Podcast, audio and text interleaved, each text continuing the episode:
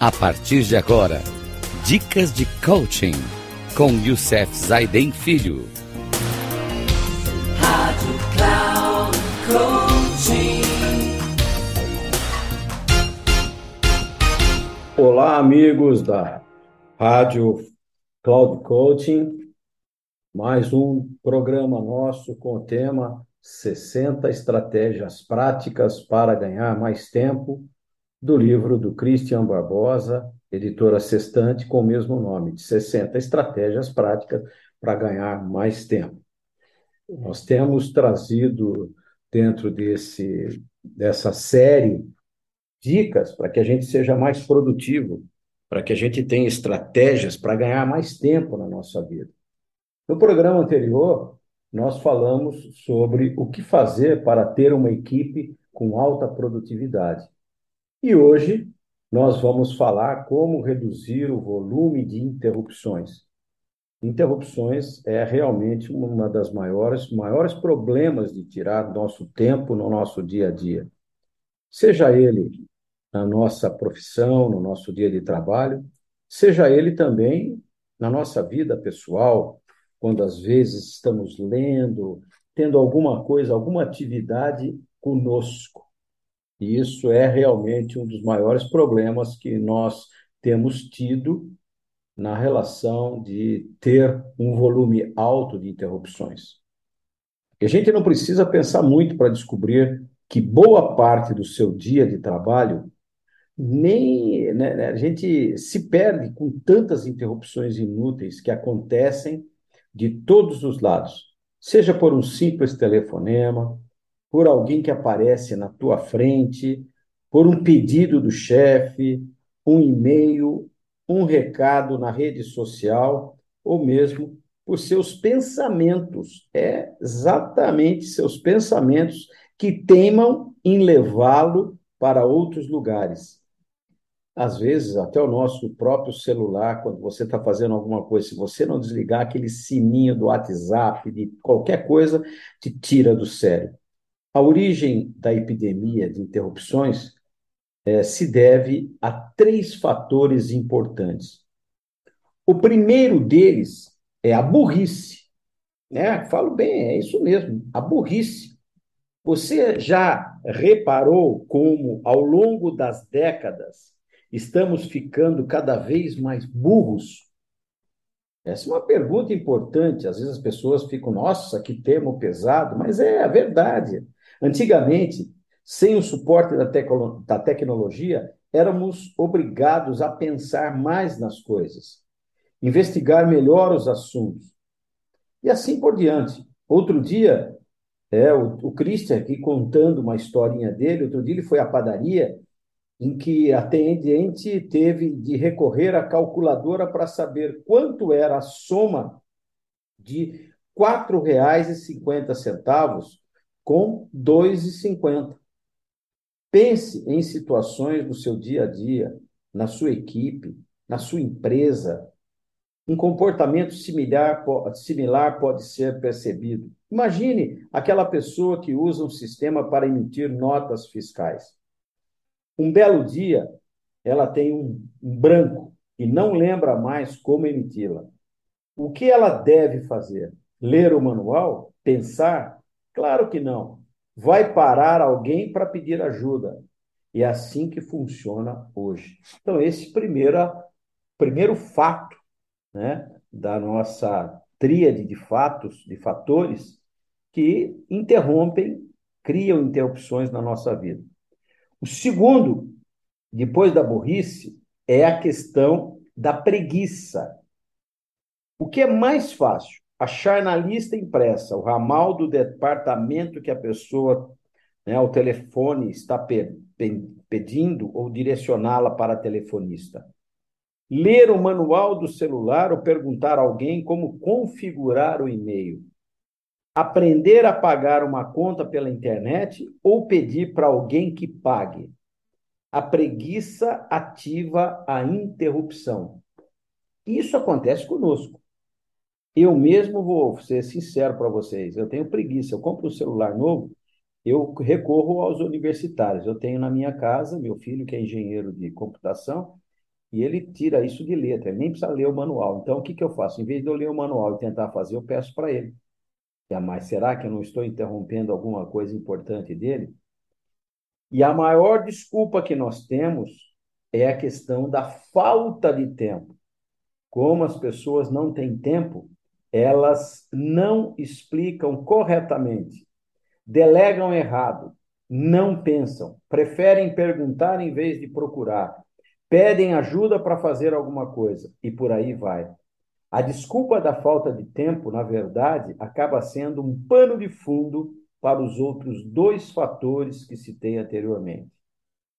Então, a seguir, eu vou trazer, relacionar para vocês alguns itens que podem ajudá-lo a minimizar o volume de interrupções no seu dia a dia.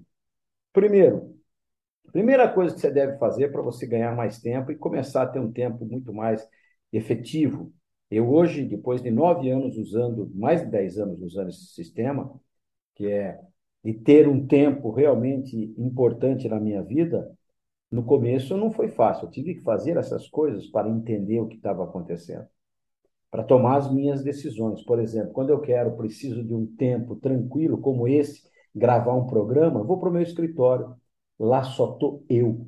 Fecho tudo tranquilo, sossegado e vou para lá para gravar programas e fazer qualquer outra coisa, como criação de produtos, entre outros.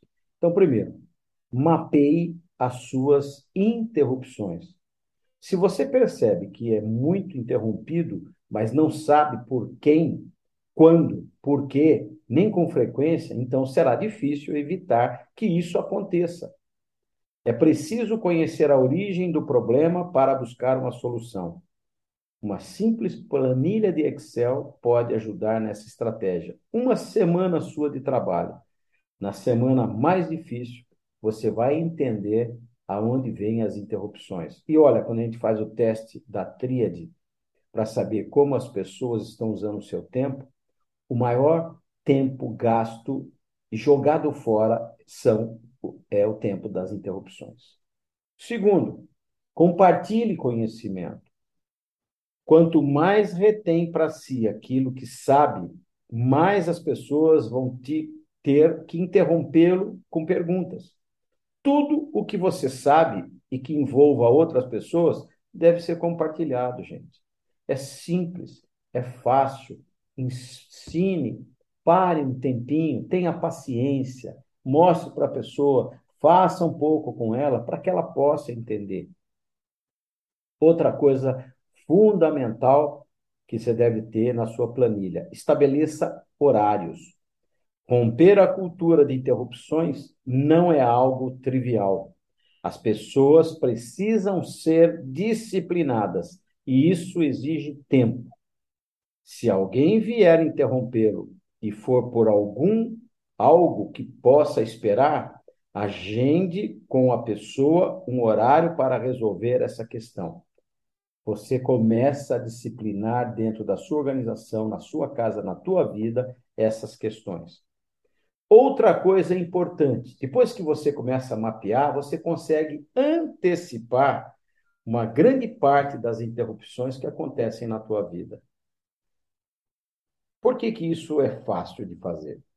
Se este for o seu caso, né, que acontece em razão de atividades que você delegou ou nas quais está envolvida, tente revisar logo no início da manhã as prioridades dando atenção especial àquelas que possam suscitar dúvidas.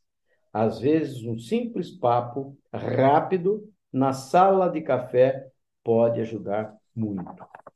Bem, gente, vamos lá, vamos terminando aqui com mais três dicas importantes. Avalie as interrupções externas, não é só internamente dentro da sua organização. Você tem as, as externas, é, é como ouvir frases desse jeito aqui. Meu cliente me interrompe toda hora. O fornecedor sempre chega na hora errada. Não posso dizer não para o meu cliente, etc.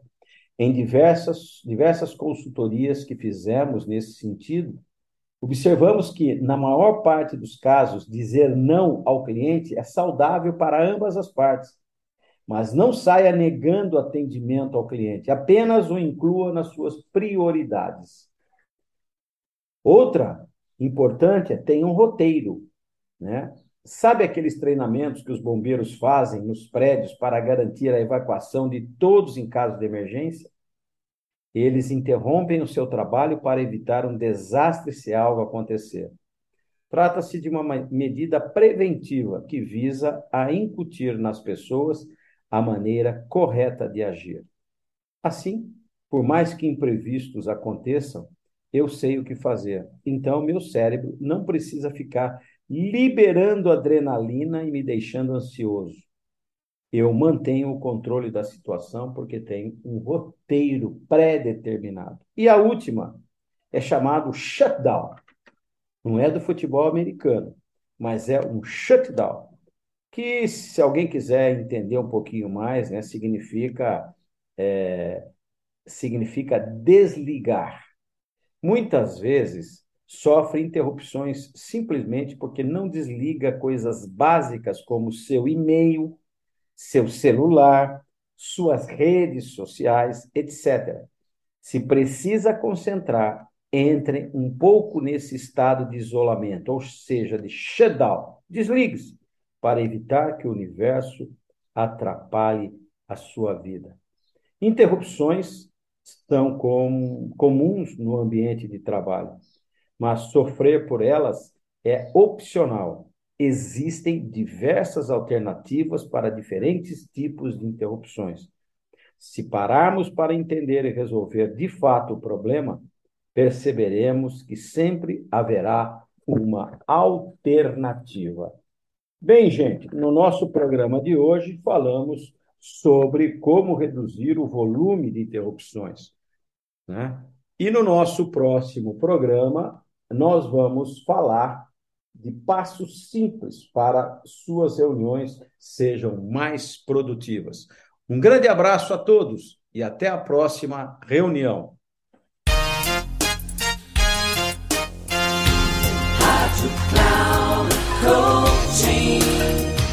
Termina agora o programa Dicas de Coaching com Youssef Zaidan Filho.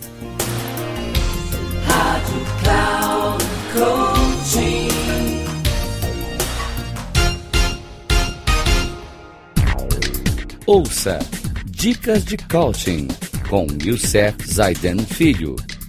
Sempre às segundas-feiras, às 11 da manhã, com reprise na terça, às 15 horas e na quarta, às 18 horas, aqui na Rádio Cloud Coaching.